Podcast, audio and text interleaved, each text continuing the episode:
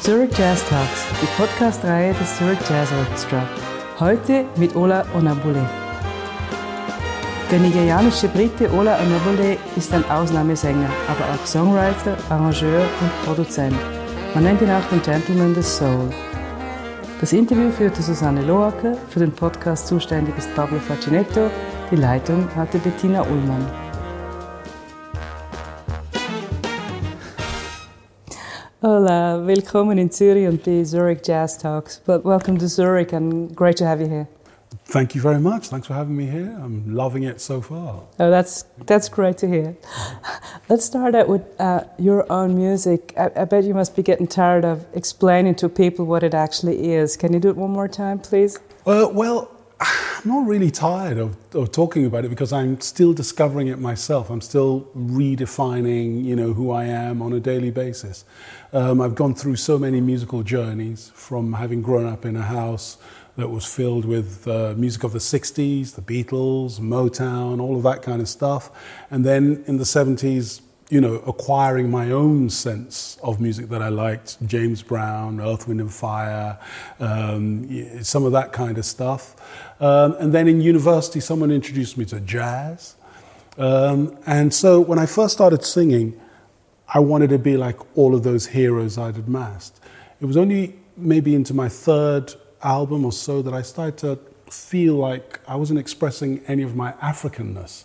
So I started an exploration of how I can infuse all of the music I loved with some of the elements of what it meant to be a Nigerian or West African.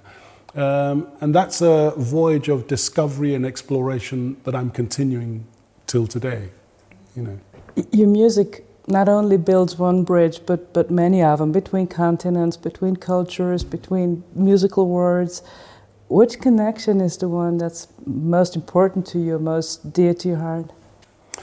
Well, if you'd asked me that question maybe 10, 15 years ago, it would, it would have been, the answer probably would have been something about building a bridge between uh, West African sensibilities and Western sensibilities. Um, but the journey's widened. I've met people from all over the world in, in the intervening years. And so I think that the, the most important connection is just any human connection.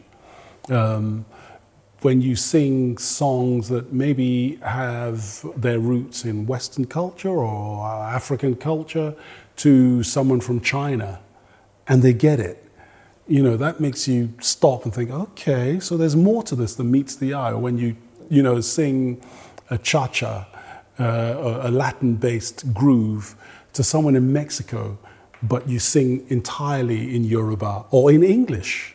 You know, so you've altered even their format. It makes you think and it makes you grow and it makes you reassess what you're doing and who you're doing it for. I was going to ask you about this actually. Singing in front of people who may or may not speak English at all.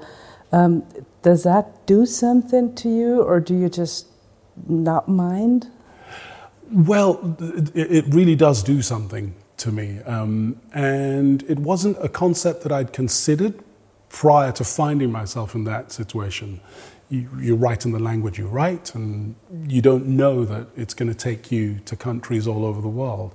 So when you find yourself there, um, uh, so for instance, when I sing sad ballads people respond, regardless of whether or not they speak English, in the same way at the same points in the songs, you know, regardless. And, and often enough, people come up and say, I don't know quite what you were talking about. My English isn't very good, maybe, but I, I felt what you were saying.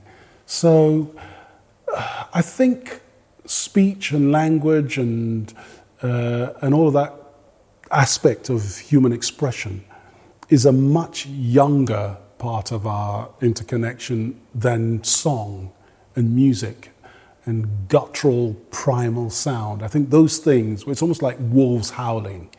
It just hits you where it hits you, and you don't really need to know what they're saying. Just think, oh, something profound is taking place. I think that happens. And now you sing with a big band with the Zurich Jazz mm. Orchestra, where actually somebody has arranged your own songs. Yes. What, what, what, what kind of feeling is that for you? Oh, it's, it's phenomenal. I, I, write and, and I write the songs on my own. Um, I do a great deal of the uh, uh, instrumental arrangements uh, for a rhythm section entirely on my own. I don't have a partner to bounce ideas off. So by the time a song or an album is finished, I'm so saturated with it. I don't want to hear it ever again in the format that I wrote it.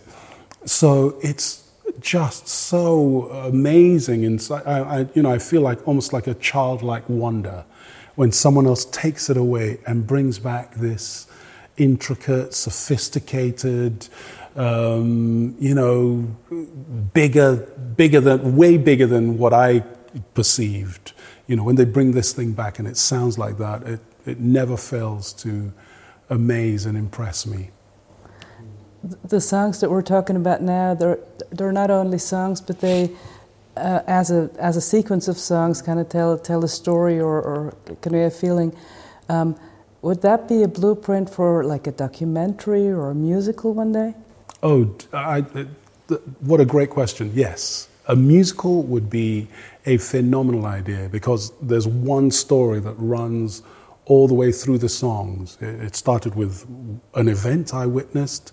I wrote a song about specifically about the event I was witnessing, and once I was done with that song, um, I, I got a sense that this profound thing I'd seen, a man had been shot in his car his wife was filming, and their three year old daughter was on the back seat of the car, and it all unfolded in a little.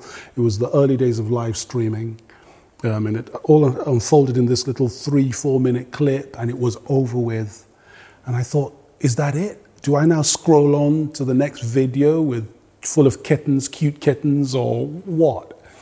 And I thought, no, there has to be more to it than that. Um, but it, it, it was a signifier both the event and the format through which I was witnessing the event felt very much to be a signifier of the times we're living in because very quickly people started to comment under it and uh, it's all of that stuff. Um, and so if I could write a musical that kind of showed us as we now are through this event, that would be a real dream come true. It's something I'm beginning to work on, I'm beginning to sketch ideas for. It's early days yet, but I, I, I hope that I can get it done and that it will still be something people want to see, you know, presented in that way. Please be sure bring that to Zurich as well if you can. I'd um, love to. There's actually two kinds of people. One one kind of people says art needs to be political and the other kind of people says art mustn't be political any, in any way. What do you say about that? I think life is political, whether or not we're actively involved in politics. Um, I think everything we do, you know, uh, adds to the greater whole of the movement of people's lives, economically, socially, and so on and so forth. But with regards to art, in a weird kind of way, I try not to be political in my music, but I won't shy away from describing a social truth, no matter how uncomfortable it is.